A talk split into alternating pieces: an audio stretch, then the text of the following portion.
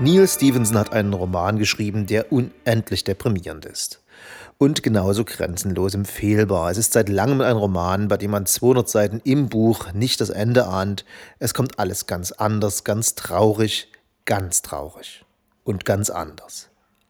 Deshalb hier musikalisch unterlegt die Bitte an alle, die starke Nerven und ein positives Gemüt haben, sofort abzuschalten und sich Neil Stevensons unaussprechlichen Roman Seven F's zu holen und wiederzukommen, nachdem die letzte Seite gelesen ist, ich verspreche beim heiligen Douglas Adams, dass niemand enttäuscht sein wird.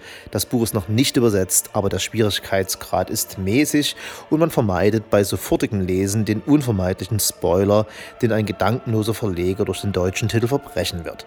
Neil Stevenson heißt der Autor, Seven F's, das Buch, ein paar Takte Musik zur Entscheidungsfindung.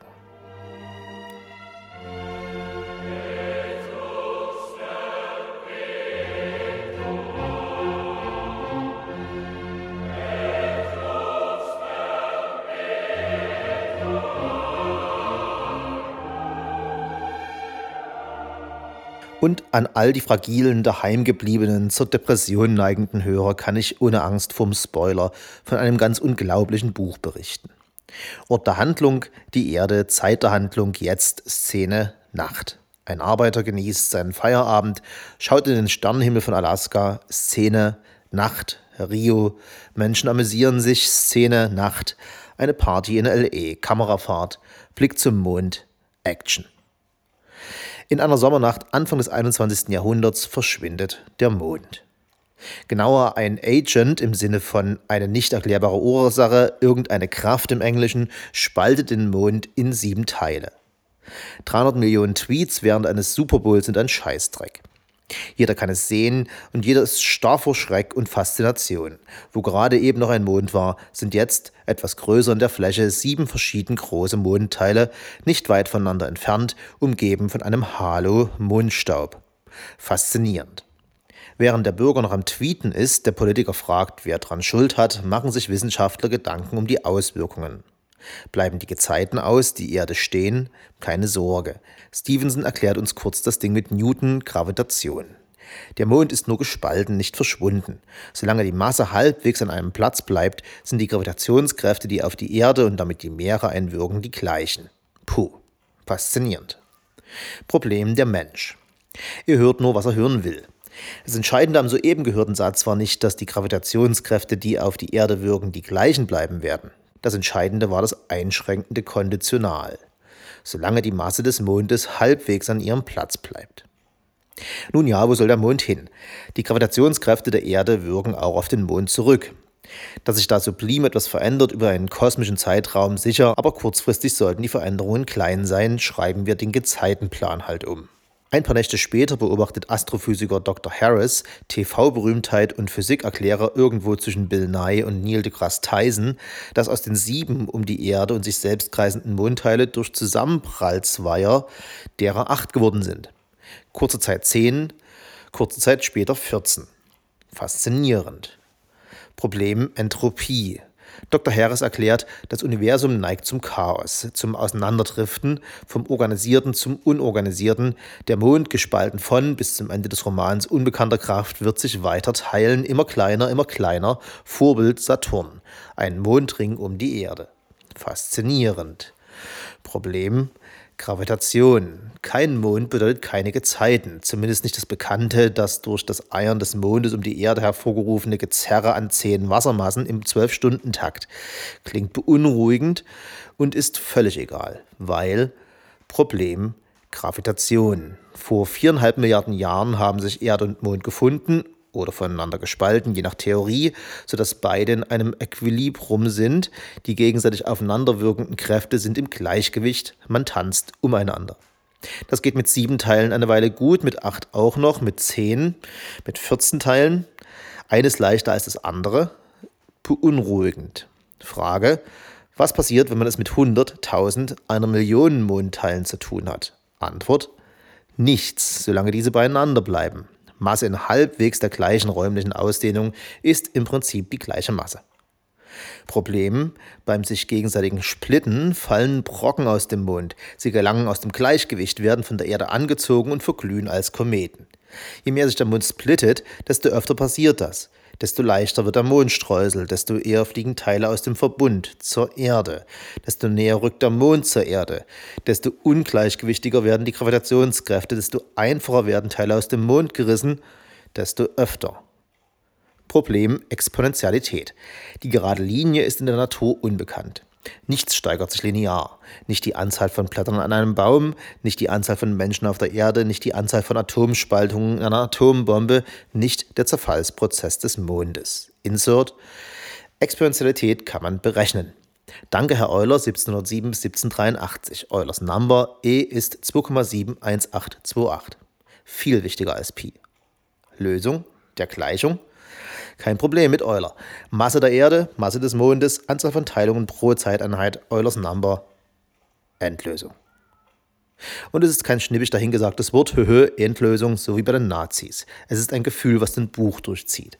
Es ist alles so grausam.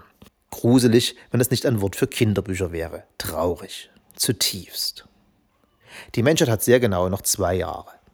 That's it. Noch 720 Tage plus minus. Dann kippt die Linie in die Kurve. Die Entropie gewinnt. Meteoriten werden größer, mehr. Hard Rain wird der Effekt getauft. Es wird der Tag kommen, sehr genau berechenbar in zwei Jahren. Da wird es nicht einen Einschlag pro Woche geben, nicht einen pro Tag, nicht einen pro Stunde irgendwo auf der großen weiten Welt. Da wird der ganze fucking Mond in einem Rutsch auf die Erde fallen. Okay, nicht in einem Rutsch, es wird ein paar hundert Jahre Steine regnen, Hard Rain. Dann wird es ein paar tausend Jahre Vulkane, kochende Meere, dünne Luft geben, dann vielleicht wieder Bakterien. Irgendwann. Toll ausgedacht, Neil, ganz toll. Faszinierend. Zwischendurch beim Lesen wird man einfach wütend. What the fuck? Man recherchiert ein wenig und begreift, dass so astronomische Katastrophen nicht unüblich sind im kosmischen Maßstab, statistisch möglich. Diese Sinnlosigkeit.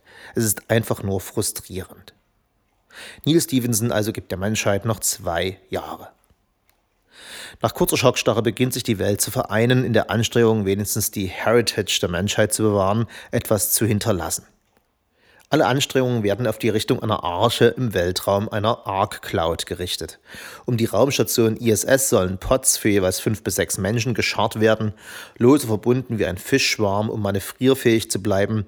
Jedes Land soll per Los proportional zur Weltbevölkerung junge, vermehrungstüchtige Menschen schicken, sich über dem Sturm zu halten, zu vermehren, wenn es sein muss, ein paar tausend Jahre lang, bis die Erde sich abkühlt von Mondesdauerfeuer. Keine Wissenschaftler, berühmte Künstler, gottbehüte Staatsmänner, hier geht es um Biologie. Jung müssen sie sein, fruchtbar. Der Plan klingt so verzweifelt und aussichtslos, wie er ist. Er ist Hoffnung und Therapie und gibt der Menschheit etwas zu tun bis zum Hard Rain. Aber der Gedanke, dass 1000 oder 2000 Menschen über 1000, 4000 oder nur 500 Jahre in ein paar hundert Raumkapseln um die Erde segeln, what are the odds? Und ist das dann noch eine Menschheit? Was ein Wald ist, was ein Fluss, was ein Berg, eine Bar, ein Fußballspiel ist Stoff von Erzählungen, dann Videos, dann unverständlichen Bildreihen. Was für eine Scheiße. Aber der Mensch gibt nicht auf, Selbsterhaltungstrieb over alles. Also baut man und stößt auf Schwierigkeiten und überwindet sie. Die Monate vergehen, der Mond wird größer, milchiger, Meteoriten häufiger, Einschläge kommen näher. Es sind nur noch Wochen, man verabschiedet sich von den Zuhausebleibenden, wenn man auf der ISS ist, von den Glücklichen, die einen Platz dort gefunden haben, wenn man sein Leben auf der Erde runterzählt. Ein paar Verzweifelte graben sich ein in tiefen Steinbrüchen, Atom-U-Boote tauchen in tiefe Meeresschichten ein Asteroid. Seit Millionen Jahren im Sonnensystem unterwegs, wird ausgemacht, in sechs Stunden kreuzt der die Bahn der Mondwolke, der Auslöser, der Schmetterling in China, der den Sack Reis auf die Erde stürzen lässt. Panisch werden in höchster Eile die letzten Pots in die Luft geschickt, zur Izzy, wie die neue Mutter der Menschheit liebevoll genannt wird, zur Ark Cloud, ihren Babys. Die Einschläge beginnen um den Äquator herum, astronomische Gründe, die keinen mehr interessieren. In den Kathedralen, Konzerthäusern, Stadien der Welt versammeln sich Orchester, ein letztes Mal Musik, Volkslieder, Hymnen, Mozart, Bach. Radiostationen übertragen aus London, Paris, Sao Paulo, New York. Man spielt durch, trotz Einschlägen, entfernt und immer näher kommend. Man spielt für sich und für die A-Cloud. Dort hört man das Ende der Zivilisation. Per Mittelwelle, Paris fällt aus, Sao Paulo. London trotz Einschlägen spielt weiter, nördliche Hemisphäre, weiter weg vom Äquator. Ein Tsunami löscht die East Coast aus. Die Erde trägt eine Schärpe aus Feuer. London verstummt. Die Erde schweigt. Neil Stevenson hat uns 400 Seiten lang von einer Sommernacht auf der Erde zu deren Ende als Heimstatt der Menschheit geführt. 2000 Arkis, ein paar tausend Reagenzgläser Sperma, Wasser für ein paar Jahre, nicht wirklich funktionierende Nahrungsproduktion sind übrig geblieben vom Jagen und Sammeln, vom Glauben, vom Aufklären, vom Ausbeuten, vom Bekriegen, vom Spielen mit Atombomben. Wie ausgesetzte Kinder hängt der klägliche Rest der Zivilisation aneinander und bibbert. In aller Ausführlichkeit hat uns Neil Stevenson an diesen Tiefpunkt, den tiefsten, den man sich in der Belletristik vorstellen kann, geführt. Tiefer geht es nicht. Denkt man, als das letzte von der Erde gestartete Pod anlegt, sich die Schleuse öffnet und die Präsidentin der Vereinigten Staaten von Amerika an Bord kommt, die nunmehr einzige Politikerin in der Ark klaut. What could possibly go wrong? Es dauert keine Stunden, da fängt Julia Bliss Flaherty, als POTUS noch sehr schön assoziativ JBF genannt, an Politik zu machen, sich eine Machtbasis zu suchen. Die Cloud Arc technisch bedingt geteilt in die recht groß gewordene Mannschaft der ISS, meist Techniker, Genforscher, Psychologen, Piloten und in die Arkies, das fruchtbare Jungvolk, das in separaten Raumkapseln nur durch ein kleines Internet miteinander verbunden hinter der ISS herfliegt. Julia, die nicht wirklich etwas dagegen hat, wenn man sie Madam President nennt, hat den für jeden Karrierepolitiker notwendigen Spalt in der Gesellschaft gefunden. Die Cloud Arc, ISS und die Arkies mögen voneinander getrennt leben, aber sie fliegen gemeinsam und nur gemeinsam können sie überleben. Nach all dem Shit, der die letzten 2000 Menschen in diese verdammte Situation gebracht hat, alle Wunden noch offen vom Nacheinanderverstummen der Orchester der Welt, sieht der Leser, was kommen muss. Ein egomaner Politiker hat nichts Besseres zu tun, als sich auf Kosten der Überlebenschancen des letzten verschissenen Rests der Menschheit zu profilieren. Blutdruck, E-Book weglegen, Unvorstellbar. Was für eine Scheiße. Aber Neil Stevenson ist noch nicht fertig mit uns. In den ersten 500 Seiten von Seven Fs hat er uns eine Kerntruppe von Charakteren nahegebracht. Fast alle Besatzungsmitglieder der ISS.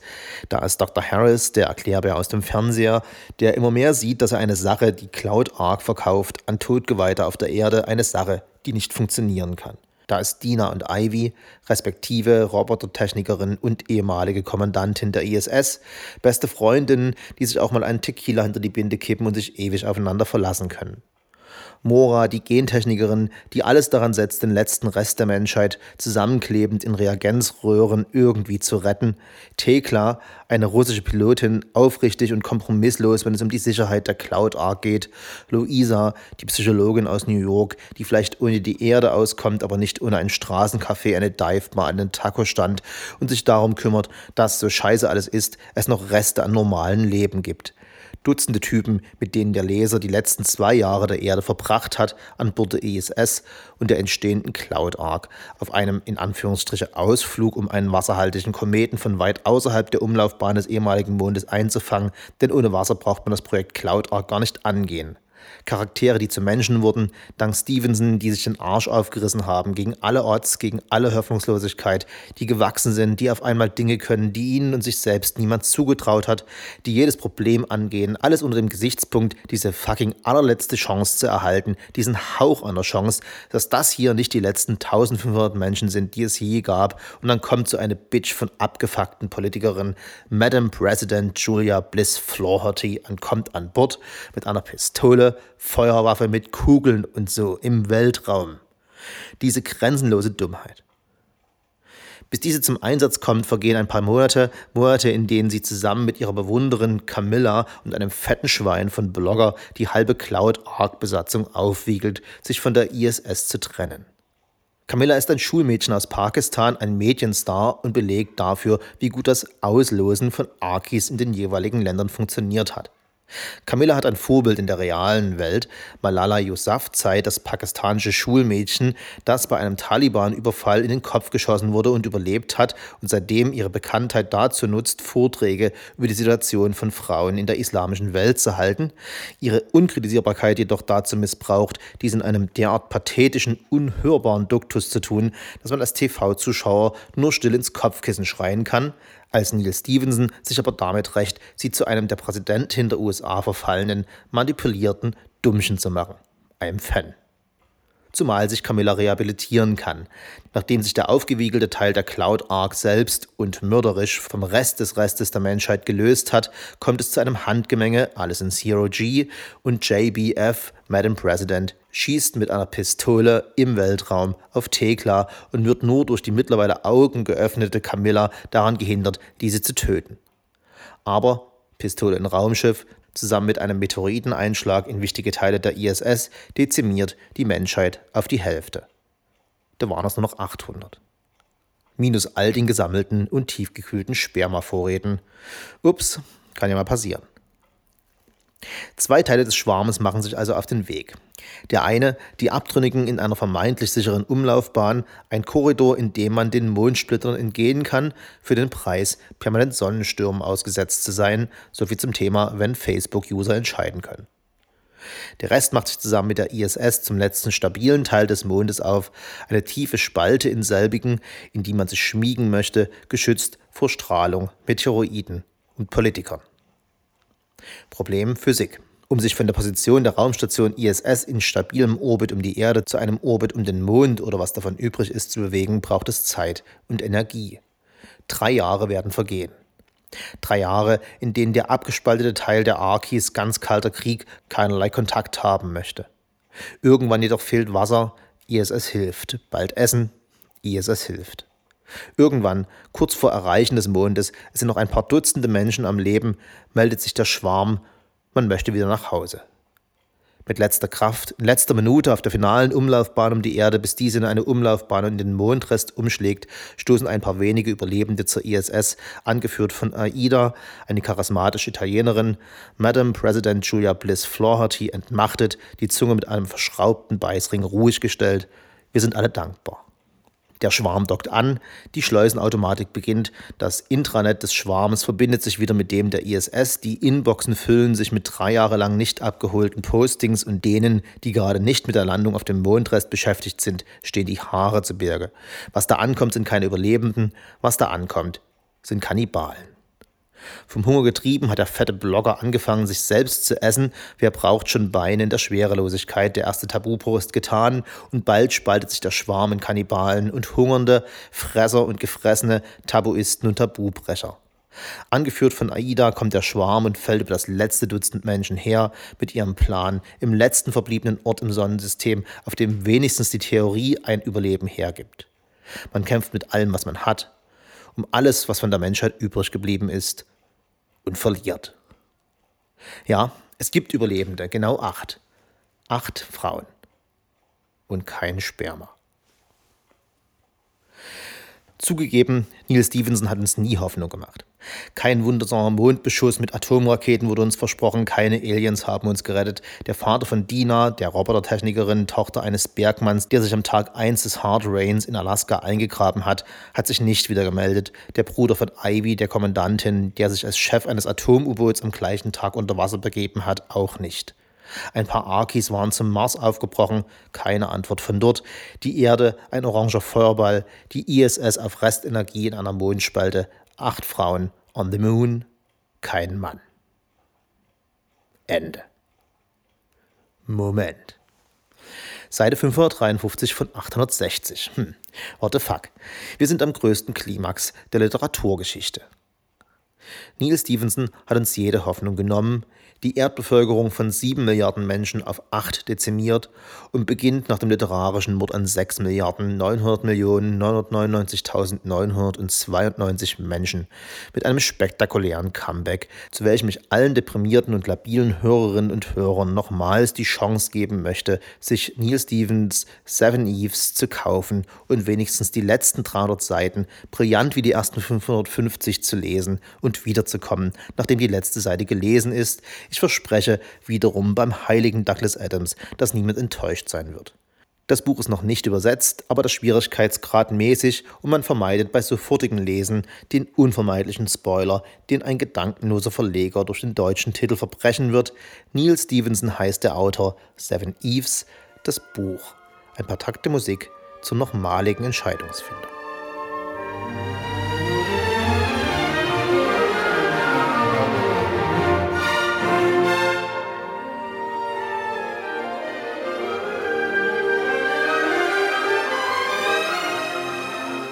Und dem aufgeregten Hörer, der soeben beginnt, an fg.falschgold.net empörte E-Mails zu schreiben, sei gesagt, dass sich die Aussprache des Buchtitels vom ersten Spoiler Break Seven Fs zum zweiten Spoiler Break Seven Eves nicht ohne Grund gewandelt hat. Und wenn ich es nochmal sage, dann fängt es auch bei ihm oder ihr an zu dämmern. Seven Eves. Acht Frauen sitzen in einer Spalte im Mond. Dina, die Roboterbauerin, Ivy, die Kommandantin, Thekla, die Sicherheitschefin, Julia, Madam President, Camilla, ihr ehemaliger Fan und Aida, die einzige überlebende Kannibalin vom Schwarm. Dazu Luisa, die Psychologin. Und Mora, die Genbiologin. Alle bis auf Luisa, die schon in der Menopause ist, sind fruchtbar. Seven Eves. Sieben Evas. Die Männer fehlen, aber Mora weiß Rat. Parthenogenese. Die Jungfernzeugung, eine Form der Fortpflanzung durch Zellteilung, die verbunden mit Genmanipulation der Menschheit eine Chance gibt. Ressourcen sind genug da, jetzt wird nicht mehr 2000, sondern nur noch zunächst acht versorgt werden müssen. Zeit ist da, die Genmanipulation von der Theorie in die Praxis zu bringen. Problem Heterozygosität. Inzucht für Fortgeschrittene. Wenn der Genpool klein ist und 7 ist verdammt klein, kommt es in nachfolgenden Generationen zu Erbgutschäden. Aber wenn man schon für die Jungfernzeugung am Erbgut rumspielt, kann man auch dagegen gleich etwas machen, sprich die Gene der Eizelle vor der Teilung manipulieren. Problem Moral. Welche Gene verändert man, welche lässt man lieber in Frieden? An sich klar, man baut starke Menschen, man baut kluge Menschen, man baut weniger aggressive Menschen. Problem Philosophie. Aggressivität verursacht Konflikte, aber beschützt gegen Feinde. Körperliche Stärke löst Konflikte zu deinen Gunsten, bis der Kluge mit der Pistole zum Boxkampf kommt. Aber Gendiversifizierung muss, sonst Inzucht und aus der Menschheit wird in ein paar Generationen ein Stamm von noch größeren Dummköpfen. Also Genmanipulation. Aber welche? Problem Gruppendynamik. Seven Eves, sieben Evas, jede mit prototypischen Eigenschaften, klug, aggressiv, stark, milde, sitzen auf einem Plenum. 15 Freundinnen, eine ausgestoßen und eine ist einfach nur evil. Aber gerade diese, Aida, die Kannibalin, ist die jüngste und man kann nicht einfach ein Siebentel der Menschheit euthanasieren. Lösung: ein Pakt. Jede Eva darf sich eine Modifikation aussuchen, die Mora umsetzt, aber keine weiß welche. Lösung oder Problem. Aida, die Kannibalin wider Willen, die Ausgestoßene ahnt, Problem. Sie stimmt zu mit diesen Worten. Ich künde von einem Fluch. Es ist kein Fluch, den ich euch auferlege, das ist kein Fluch, den ich euren Kindern auferlege. Nein, ich war nie so böse, wie ihr alle denkt. Das ist ein Fluch, den ihr auferlegt, wenn ihr das tut, was ihr tun wollt. Und es ist ein Fluch, den ihr meinen Kindern auferlegt. Denn ich weiß, ich sehe, wie es sein wird. Ich bin das Böse, die Kannibalin, die, die nicht mitmachen wollte. Meine Kinder, egal welche Entscheidung ich treffe, werden für immer anders sein als eure Kinder. Denn täuscht euch nicht, was ihr hier entscheidet, ist neue Rassen zu erschaffen. Sieben neue Rassen. Sie werden für immer anders und getrennt voneinander sein, so wie du, Mora, von dir, Ivy. Sie werden sich nie wieder in eine einzige Menschheit zurückvereinigen, denn so sind die Menschen nicht. In tausend Jahren werden die Nachkommen von euch Sechsen auf meine Nachfahren schauen und sagen, da schau, da kommt ein Kind von Aida, der Kannibalen, der Bösen, der Verfluchten. Sie werden die Straßenseite wechseln, meine Kinder meiden, auf den Boden spucken. Das ist es, was eure Entscheidung meint. Aber ich werde mein Kind formen, meine Kinder, und ich werde viele von ihnen haben, um mit diesem Fluch leben zu können, um überleben zu können, um euch überleben zu können.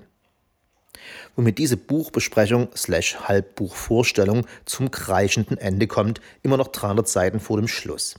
Man fragt sich gespannt, warum soll man ein derart deprimierendes Buch, dessen dunkelster Abschnitt mit einem Fluch auf die Zukunft endet, lesen. Punkt 1. Neil Stevenson. Stevenson begann als Novellist und findet durch seine Arbeit in der TV- und Filmbranche den Rhythmus, den ein Buch dieser Länge braucht, die richtige Menge und Tiefe an Nebensträngen und schafft es, wie schon gesagt, über 550 Seiten nicht im Ansatz zu verraten, was am Ende geschieht. Wovon die Hörer dieser Rezension nun nichts mehr haben, sorry. Punkt 2. Neil Stevenson. Stevenson hat mit seinen Frühwerken Zodiac und Snow Crash, man beachte in den 80ern, enormen gesellschaftlichen Weitblick besessen, Umweltkatastrophen und die Machtübernahme durch weltweite Firmenkonglomerate vorhergesehen, hat mit dem letzten Werk Ream D die Parallelwelt vieler Jugendlicher in Massenrollenspielen wie EVE Online oder World of Warcraft begleitet und bündelt in einem Magnus Opum hier nichts weniger als sein Wissen über die Human Condition. Geschichtsverläufe sind aus deren Mitte heraus schwer zu beurteilen, aber wenn man jemandem diese Kompetenz im Ansatz zugestehen kann, ist es Neil Stevenson. Das Verschwinden des Mondes ist anlasslos, was danach folgt jedoch mit dem heutigen Wissen um unseren Umgang mit uns selbst ursächlich unvermeidlich. Die Konzentration von Macht und Geld in den Händen weniger ist undemokratisch und für das Wohlergehen in normalen Situationen schon problematisch. In extremen Situationen ist sie fatal. Was Seven Eves dabei so lesenswert macht, ist, dass Stevenson sich das alles schon lange anschaut und trotzdem nicht zum einseitigen Prediger wird. Denn man kann das Argument bringen, dass Machtkonzentration in Situationen, in denen es schnell gehen muss, positiv ist. Stevenson tut das.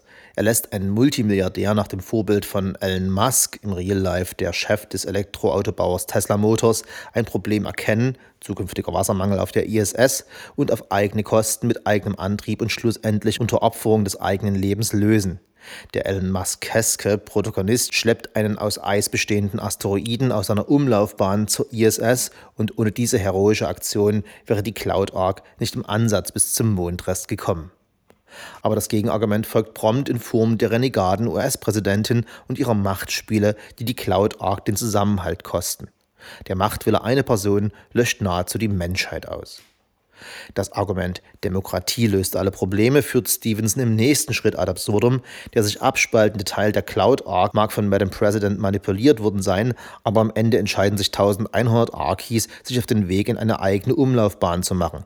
Das Argument, dass man dort einen radioaktiven Sonnensturm draufgehen konnte, wurde im Spacebook gemacht, aber verworfen, sowie im Facebook der Klimawandel gerne angesprochen, aber verworfen wird.